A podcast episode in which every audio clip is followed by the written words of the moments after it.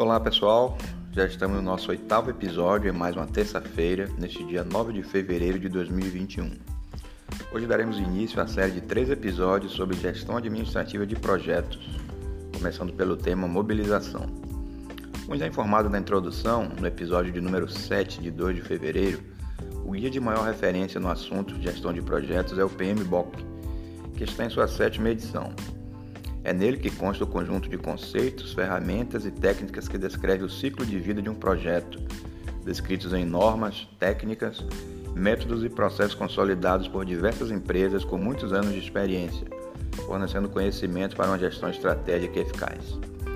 Aqui serão mencionadas as estratégias e ações de responsabilidade e competência do gestor administrativo para a condução de um projeto, cujo conceito base para esta série também está explicitado na introdução. Então, pessoal, considerando que o contrato de prestação de serviços e autorização de serviços entre o contratante e a empresa contratada para ser executora do empreendimento foram assinados, dá-se início à fase de mobilização do projeto. A empresa contratada nomeia um gerente de contratos para ser o gestor geral do empreendimento e este, por sua vez, delega as atribuições administrativas para um responsável com experiência na área. A nomenclatura do cargo a ser ocupado pelo gestor administrativo varia de acordo com algumas variáveis, tais como tamanho e porte do projeto, complexidade técnica, quantidade de empregados, mas principalmente pela definição por parte da empresa executora, de acordo com as suas políticas de recursos humanos. Independentemente do título, o gestor administrativo geralmente é um dos primeiros a se fazer presente na localidade da execução do projeto. É ele a equipe administrativa que ele irá montar quem irão mobilizar os demais empregados necessários para compor o efetivo de pessoal. E que irão ser alocados em diversas áreas como planejamento, controle de qualidade, SMS, entre outros. Mas antes de tudo é importante conhecer o cenário à volta, ler o contrato de prestação de serviços, a convenção coletiva de trabalho, a legislação municipal, estadual e de órgãos federais. E se estiver iniciando também na empresa contratada, muito importante se inteirar com todo o regimento interno desta. De posse desse conhecimento prévio já instalado no local de execução do projeto, a primeira ação é encontrar o imóvel que servirá de escritório de apoio. Em paralelo, e tão importante quanto, deverá também realizar os primeiros cadastros com os fornecedores essenciais: alimentação, combustíveis, serviços de medicina e saúde ocupacional, transportes, comunicação, material de escritório hospedagem, todo aquele que porventura seja peculiar à inicialização de cada projeto. Justamente com essas ações, é obrigatório adquirir e manter no escritório o livro de inspeção do trabalho, para fins de inspeções e por parte de auditores fiscais do trabalho. Em caso de necessidade de abertura de filial, atentar para a agilidade de locação do imóvel para o escritório de apoio, pois o contrato de aluguel será condicionante para os trâmites junto aos órgãos competentes para obtenção do CNPJ alvará de localização em funcionamento e demais licenças obrigatórias. É de fundamental importância manter arquivada toda a documentação da filial para consulta a qualquer tempo e também para futuras fiscalizações. Esse cuidado garante também a rastreabilidade de informações e de todo o histórico da mobilização.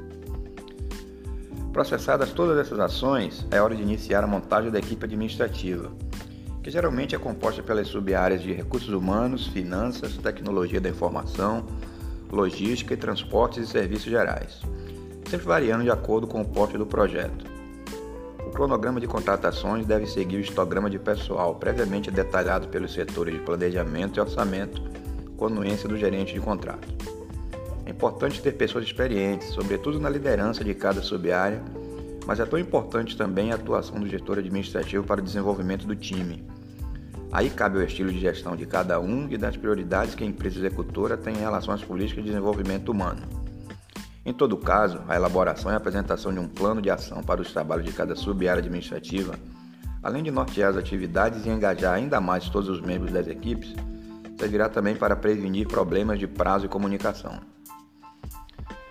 À medida que a administração vai ganhando forma, o projeto começa a demandar a contratação de profissionais técnicos e operacionais para a execução do empreendimento. Considero de fundamental relevância uma aproximação entre a administração e as diversas áreas, sobretudo nessa fase de mobilização. As contratações devem respeitar os prazos e fases. Com o crescimento do efetivo, surge também a necessidade de alocação de mais recursos de transporte, alimentação, hospedagem, benefícios etc. É também na fase de mobilização que as contratações de pessoal são mais intensas. Uma ação muito importante nesse momento é o treinamento de integração, fundamental para a comunicação inicial entre empregados e o empregador, neste caso a empresa executante. Todo projeto de construção e montagem industrial pressupõe a construção de um canteiro de obras, e é nele que a equipe administrativa e demais áreas ficarão alocadas ao término de sua construção. O gestor administrativo deve se inteirar e apoiar também cada etapa da edificação do canteiro. Nessa fase também surge a necessidade de mobilização de fornecedores específicos para garantia de fornecimento e funcionamento das instalações e condições primordiais para a execução dos trabalhos. É de responsabilidade da administração também a obtenção de todas as licenças e documentação obrigatória para instalação e funcionamento do canteiro de obras, assim como do escritório de apoio. Os órgãos mais demandados neste trabalho são Prefeitura Municipal, Secretaria Estadual de Fazenda, Junta Comercial, Receita Federal, Corpo de Bombeiros, CREA, órgãos de meio ambiente, entre outros.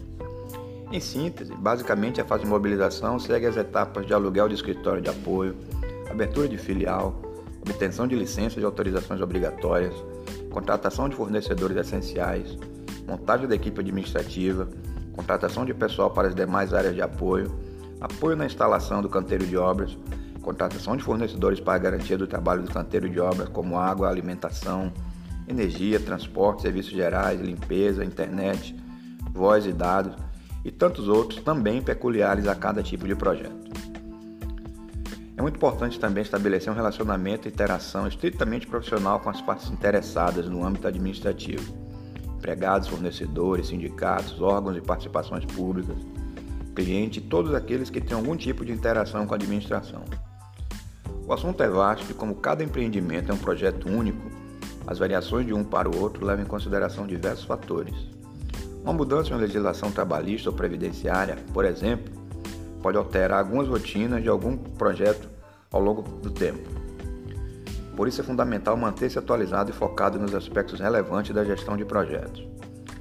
Fique por aqui, pessoal. Espero que tenham gostado como de praxe, sempre peço a opinião e sugestão de vocês. Vamos fazer dessa troca de experiências um vetor para a constante evolução da administração. Voltarei na semana que vem com a segunda parte da série Gestão Administrativa de Projetos, dessa vez falando da execução. Boa semana e até a próxima. Administração Falada, o podcast do administrador.